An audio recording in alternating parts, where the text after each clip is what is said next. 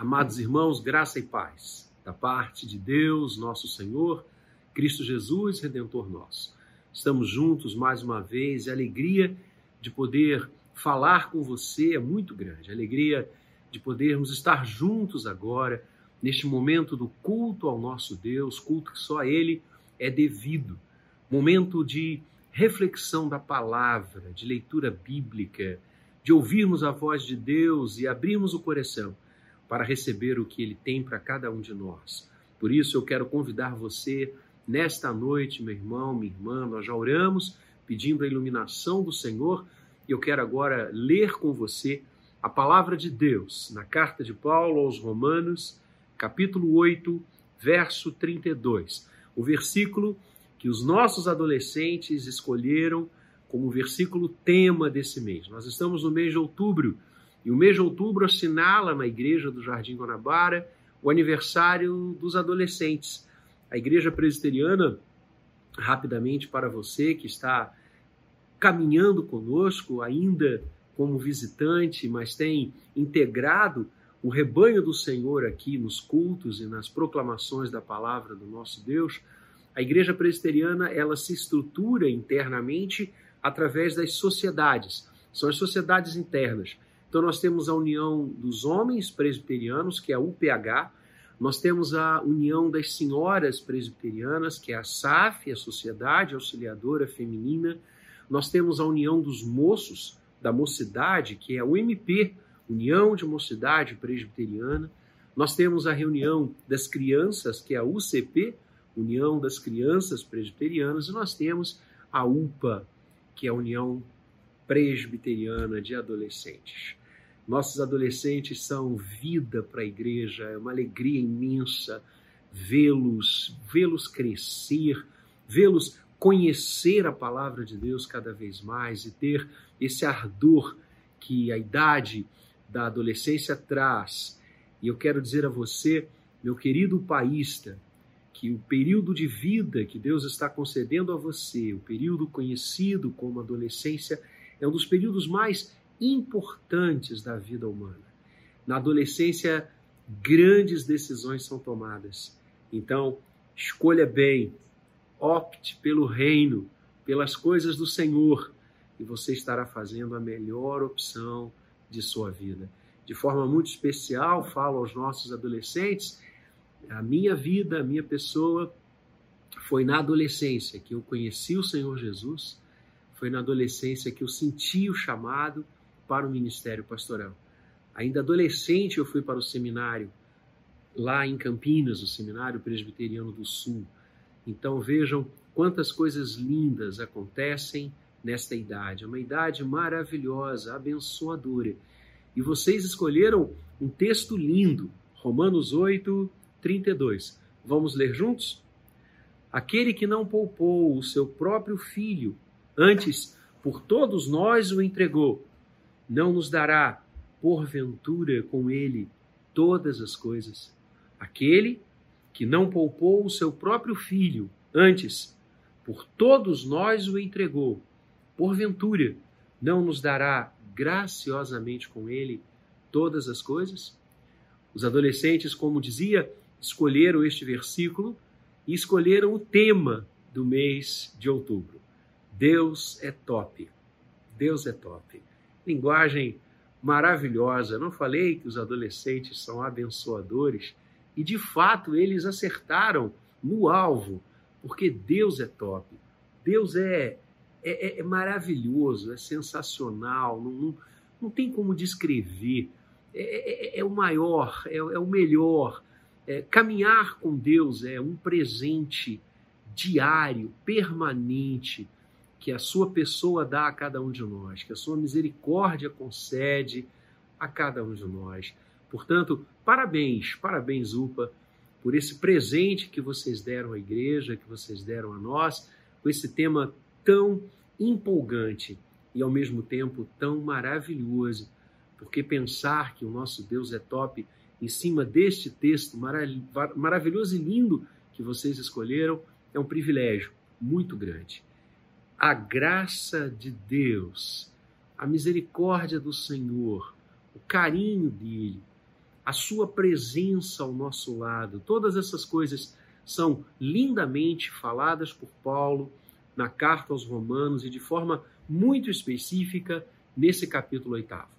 Romanos, a carta de Paulo aos Romanos é um dos textos mais teológicos de todo o Novo Testamento, de toda a Escritura Sagrada. As grandes doutrinas cristãs, as grandes matérias de fé que nós cremos, que a igreja crê e defende, são belamente expostas e trazidas em Romanos.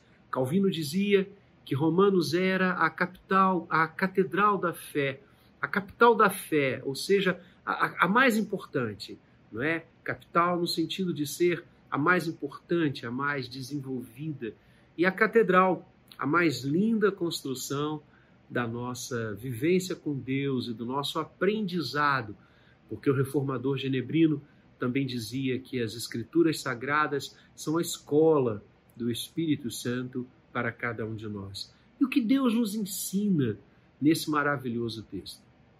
A igreja que estava em Roma já crescendo, já conhecendo a Deus dia a dia, momento a momento.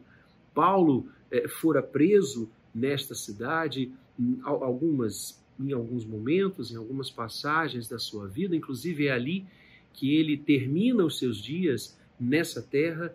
Deus o chama à sua presença, Paulo é executado ah, na cidade de Roma, onde ele está preso de forma domiciliar, a última prisão que nós temos ciência narrada por Lucas no livro de Atos. O livro de Atos termina exatamente capítulo 28, com Paulo indo para Roma é, preso por causa do evangelho. E Paulo escreve esta epístola com o coração encharcado de amor, de inspiração do Espírito Santo de Deus, de a vontade de ensinar a igreja as coisas maravilhosas que o Senhor havia revelado àquele homem, aquele servo tão usado por Deus no início da história da igreja. E o capítulo 8 é uma, uma, uma peça espetacular de teologia. Nesse capítulo 8, Paulo fala com a gente como pastor que ele é, daquele que era, que é e que é de vir, daquele que está ao nosso lado, daquele que caminha com a gente, aquele que é top. E Paulo destaca algumas coisas neste versículo e nesta passagem para mostrar como Deus é o melhor, como Deus é bendito, como Deus é maravilhoso, como Deus é top. A primeira coisa que ele nos ensina, amados, é sobre a presença de Deus. A presença de Deus. Deus é o maior, Deus é inigualável, porque ele se faz presente conosco. Olha que lindo! E, e, e, o verso 32 é uma resposta. Nesse capítulo 8, Paulo usa muito esse recurso didático de perguntas e respostas perguntas e respostas. É um grande hino o capítulo 8 de Romanos. E agora no verso 31, ele nos faz uma pergunta: que diremos, pois, à vista destas coisas? Que coisas? Aquelas que ele traçava até então e os versículos iniciais deste capítulo nos trazem. Paulo diz: à vista destas coisas que eu narrei, que eu expliquei, que eu contei a vocês, situações as mais diversas. À vista de tudo isso, o que diremos? Se Deus é por nós, quem será contra nós? A primeira realidade que o apóstolo nos ensina nesta passagem linda e quero compartilhar com você, meu irmão, minha irmã, nesta noite, é a presença do Senhor. Deus é presente. Deus se faz presente. Que diremos? Se ele é por nós, quem será contra nós? Ora, quando Paulo estabelece que Deus é por nós, ele está dizendo: o Senhor está ao nosso lado, o Senhor está junto, o Senhor está próximo, o Senhor está aqui. O Senhor não está distante, o nosso Deus não está longe de nós. O nosso Deus não criou todas as coisas, deu corda no universo e distanciou-se.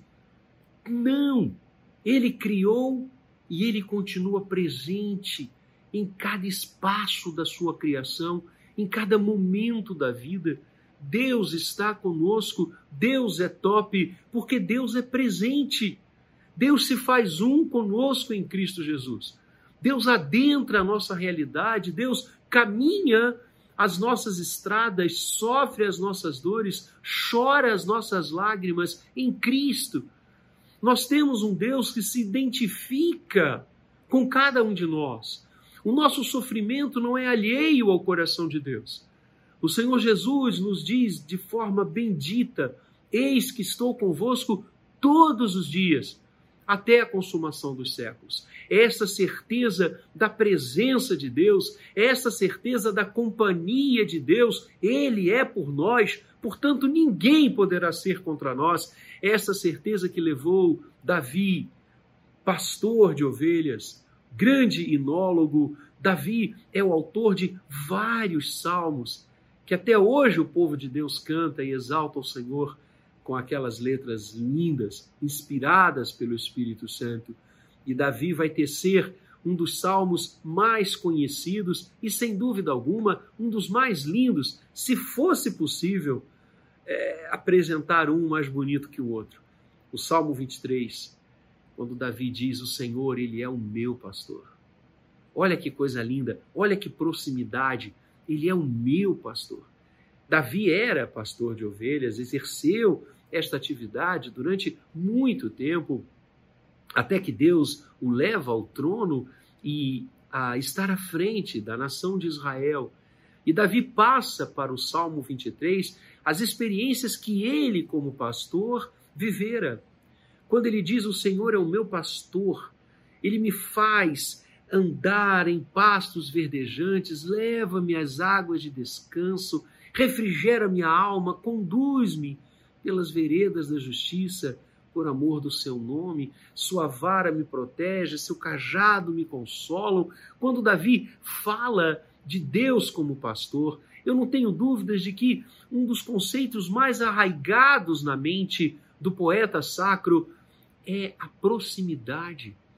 O pastor ele estava perto da ovelha sempre. Pastorear é estar próximo das ovelhas.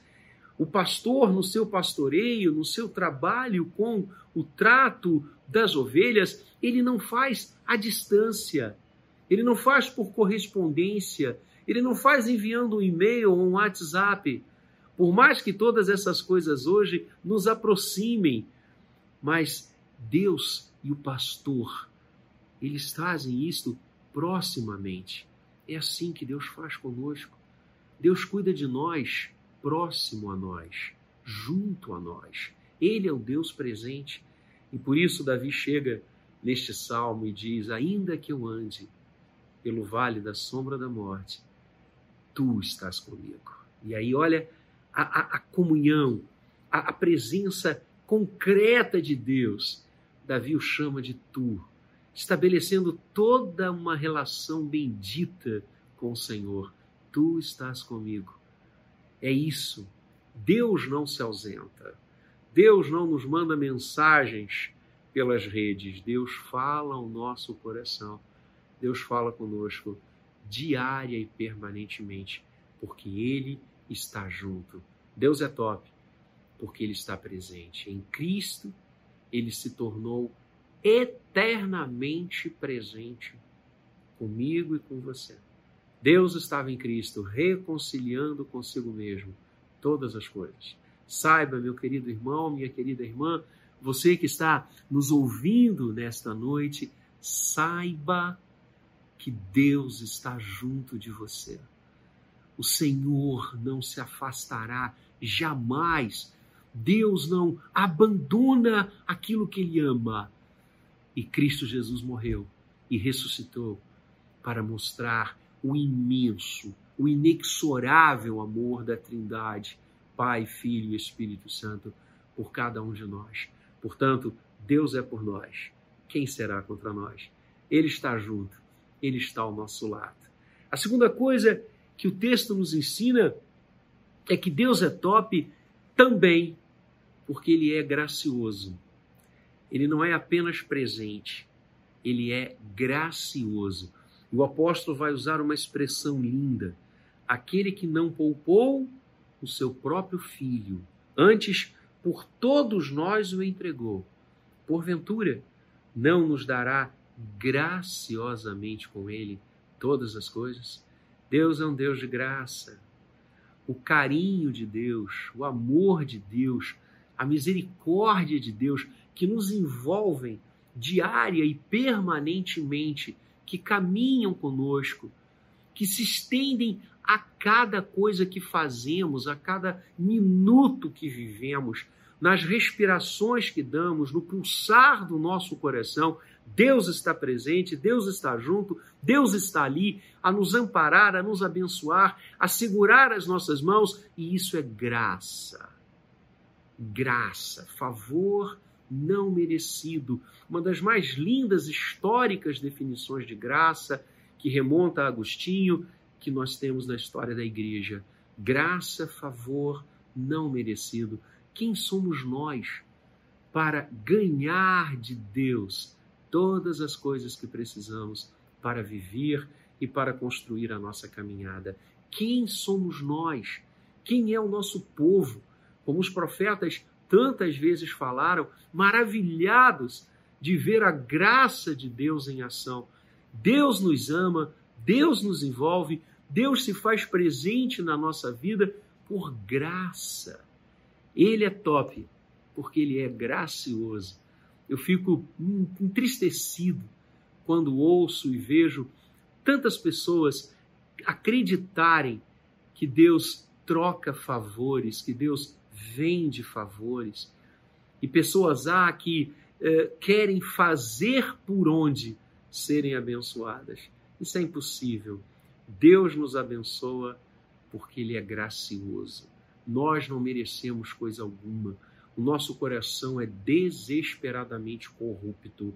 Os nossos lábios são impuros e habitamos no meio de um povo de impuros lábios, como nos disse Isaías. Os nossos pecados fazem separação entre nós e o nosso Deus, como o mesmo profeta nos ensina. Por isso a graça, só pela graça, a redenção, o ato de Deus em Cristo de nos salvar, de nos levar de volta para casa, de nos é, presentear com a sua misericórdia a cada novo amanhecer, acontece única e exclusivamente porque Deus é bom. Porque a graça do Senhor é maior do que o nosso pecado e será sempre. Graça de Deus, favor não merecido. A graça é o amor de Deus em ação. E é isso que eu e você temos que ter em mente. Aquele que é presente nos envolve com a sua graça, com o seu carinho, com os seus favores imerecidos, com o seu agir misericordioso na nossa vida.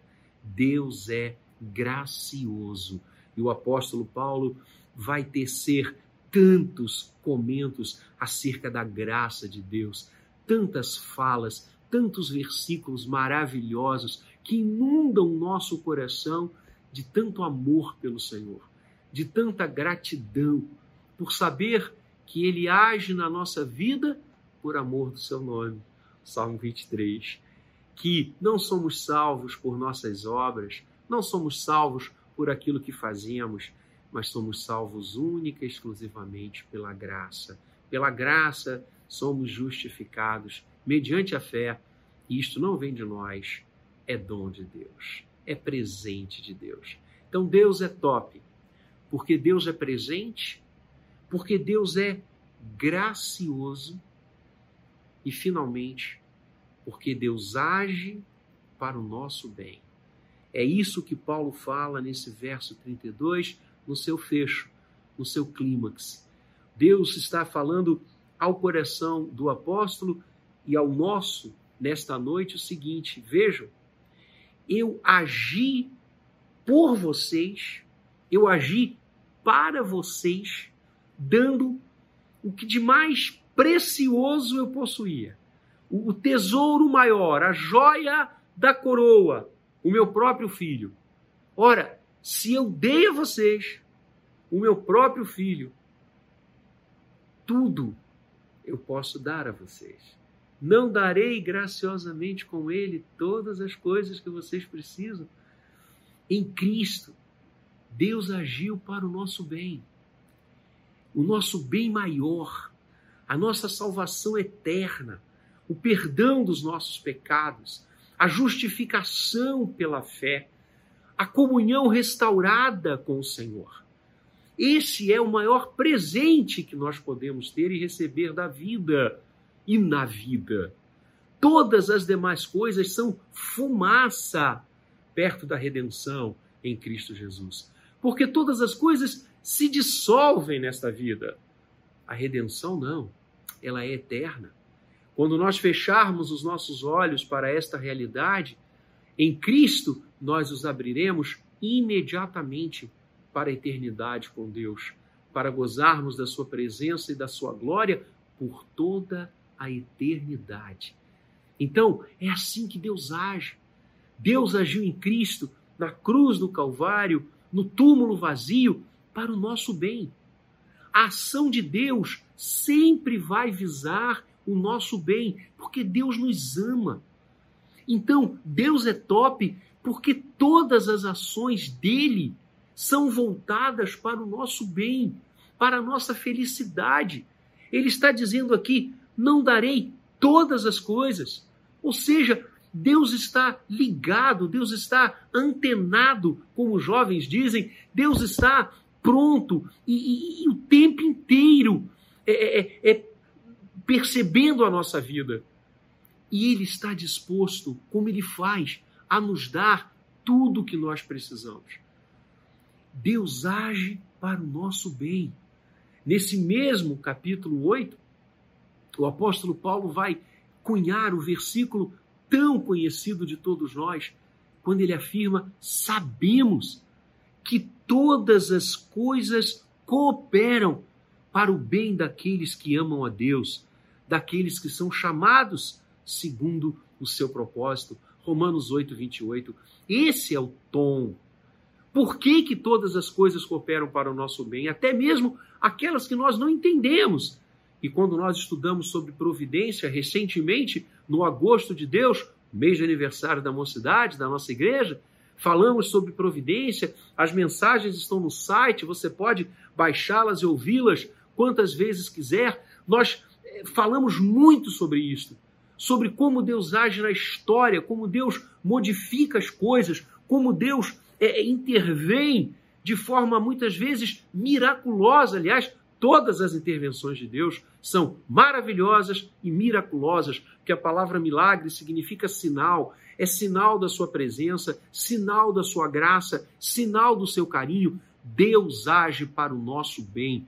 Aquele que não poupou o seu próprio filho não nos dará graciosamente com Cristo todas as coisas, tudo que nós precisamos, tudo que nós necessitamos. O Senhor está pronto a nos aquinhoar, a nos abençoar, a dar aquilo que necessitamos, o ar que respiramos, o amor das pessoas que nos circundam, a possibilidade de sonhar, de crescer, de escrever a vida, de realizar tantas coisas. Graça de Deus, carinho de Deus conosco e agir dele, ação dele voltada para o nosso bem. Ah, e, e, alguns dias atrás eu falava para a nossa UPA, e eu peguei esse versículo, exatamente o versículo do mês das nossas, é, é, é, é, dos nossos jovens e das nossas jovens adolescentes, e eu falava sobre isso. E, e eu perguntei a eles, eu fiz algumas perguntas durante o, estudo, foi muito gostoso, e eles respondiam: conhecem Bíblia? E eu perguntava: qual foi o primeiro milagre que Jesus fez? O apóstolo João nos conta sobre uma ação é, é, é, maravilhosa de Jesus, uma intervenção bendita do Senhor Jesus, e ele termina o texto dizendo: E assim o Senhor principiou os seus sinais e prodígios. Ou seja, com aquele milagre, o Senhor Jesus deu início ao seu ministério público. E eu perguntei aos adolescentes qual tinha sido. E de pronto eles responderam: o, o milagre das bodas de Caná. João 2. Né? Jesus foi um casamento em Caná da Galileia, e os casamentos judaicos eles eh, levavam em torno de uma semana a celebração. E o que acontece? Falta o vinho. O vinho é, termina.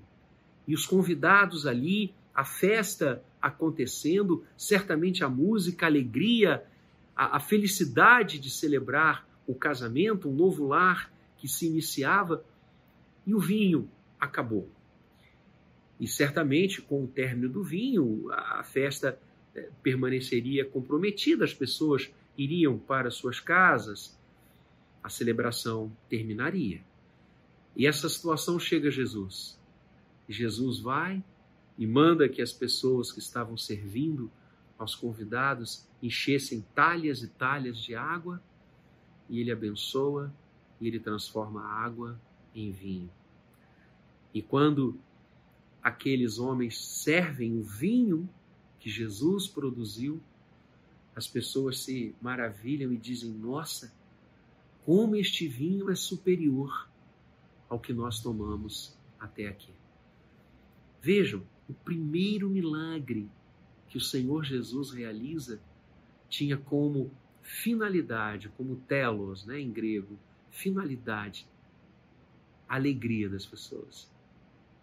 Que o riso voltasse, que a festa continuasse, que a felicidade do casal, que ali iniciava a sua caminhada conjunta, não terminasse de forma abrupta pela falta de um dos itens da festa. Jesus age para a alegria das pessoas. É assim que Deus faz. É assim que Deus faz. Deus atua hoje na minha vida e na sua vida, trazendo vinho novo. Os odres podem ser velhos, mas o vinho é novo, porque vem da graça de Deus. E quantas vezes o Senhor visita as nossas velhas ideias, os nossos velhos conceitos, os odres velhos, as talhas que ali estavam. Mas Jesus modifica tudo isso e ele age para o nosso bem. E a palavra diz que o novo nascimento acontece quando eu e você percebemos e nos entregamos a Cristo para viver com Ele uma vida nova. Porque se alguém está em Cristo, é nova criatura. As coisas antigas passaram, eis que tudo se fez novo. O vale de lágrimas se transforma no manancial de bênçãos. O vale de ossos secos se transforma no exército poderoso do Senhor, de homens e mulheres com coração repleto de alegria. Aquele abatido e destruído pelos pesos da vida se levantam, ah, se levantam para andar no novo caminho que é Cristo Jesus, que disse: Eu sou o caminho, a verdade e a vida. Sim, Deus é top, porque Deus é presente. Deus é top porque Deus é gracioso. Deus é top porque Deus age para o nosso bem. E este Senhor, bendito e maravilhoso, jamais nos deixará. Quero ler as, os últimos versículos deste capítulo número 8 de Romanos. Escutem, queridos. Verso 35, a partir dali. Quem nos separará do amor de Deus?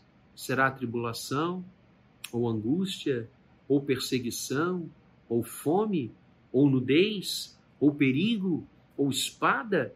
Quem nos separará do amor de Deus?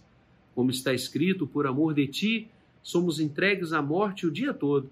Fomos considerados como ovelhas para o matadouro. Em todas estas coisas, porém, que coisas? Aqui ele referiu no verso 35: tribulação, angústia, perseguição, fome, nudez, perigo, espada.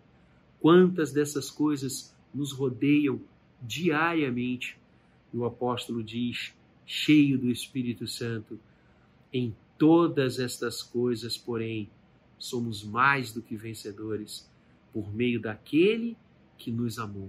E ele arremata agora versos 38 e 39, porque eu estou bem certo de que nem morte, nem vida, nem anjos, nem principados, nem coisas do presente, nem do porvir, nem poderes, nem altura, nem profundidade, nem qualquer outra criatura poderá separar-nos do amor de Deus que está em Cristo Jesus, nosso Senhor. Bendito seja Deus, Ele é top, porque está presente dia a dia conosco, em todos os momentos, em todas as circunstâncias. Deus não se separa. Quem nos separará do amor de Deus que está em Cristo? Ele é top porque é gracioso, nos dará graciosamente com Cristo todas as coisas. Sua graça maior, que é a redenção, e a graça diária e permanente de tudo aquilo que necessitamos para viver, para construir a nossa caminhada, para estar diante dele. E Deus é top. Ah, queridos, porque ele age visando sempre o nosso bem, visando sempre a nossa alegria, para que a nossa felicidade seja completa. E a nossa felicidade, portanto, não está escudada em coisas, em bens materiais que vêm e vão. A nossa felicidade tem nome: Cristo Jesus, aquele que jamais nos deixará, aquele que é o nosso pastor, aquele que é a graça de Deus que se fez homem e habitou entre nós. Ele que age sempre para o nosso bem, que continua hoje, a cada instante, construindo e trazendo para a nossa vida o vinho novo, para que a alegria do Senhor esteja conosco. Vinho que ele disse é o meu sangue, o sangue da nova e eterna aliança. Bendito seja o nosso Deus, que é top, porque é presente, porque é gracioso, porque age para a nossa felicidade. Vamos orar? Vamos falar com Deus? Feche os seus olhos agora. Aqui comigo, você está conectado neste culto, não apenas pelas ondas da internet, mas pelas ondas do Calvário e do túmulo vazio. Vamos falar com o Senhor agora. Pai amado, muito obrigado, porque tu és quem tu és.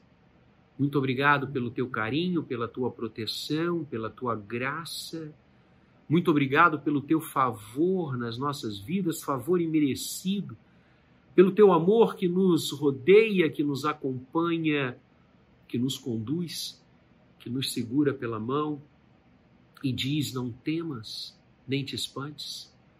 Amor que nos leva aos pastos verdejantes, às águas tranquilas, que nos alimenta a alma. Amor que não nos deixa, mesmo quando atravessamos os vales escuros, como a sombra da morte. Amor que em Cristo se tornou carne e veio ao nosso encontro para nos remir, para nos salvar, para nos levar de volta à tua presença. Obrigado, Pai querido, porque tu fazes tudo isto pela tua graça. Não porque mereçamos e não merecemos. Não porque temos algo a dar em troca, não temos Ó oh, Pai, o Senhor nos ama e por isso ages graciosamente na vida de cada um. E agora oramos, Senhor, por todos esses que estão nos ouvindo, nos acompanhando neste momento. Que tua presença bendita abençoe, que tua presença bendita fortaleça, que tua presença bendita console, que a tua presença bendita converta e nos traga cada dia para mais perto do Senhor. Obrigado, Pai querido, porque sempre ages para o nosso bem. Sempre ages visando a nossa felicidade. Que coisa linda! Lemos isto na tua palavra de capa a capa, do Gênesis ao Apocalipse. Deus bendito, louvado seja o teu nome. Eis-nos aqui. Toma-nos em tuas mãos faça-nos andar a cada momento no caminho que é Cristo, fincados na rocha que é Cristo, crendo na verdade que é Cristo, vivendo a vida que é Cristo. Assim oramos em nome dele e para a tua glória. Amém e amém. Deus abençoe você.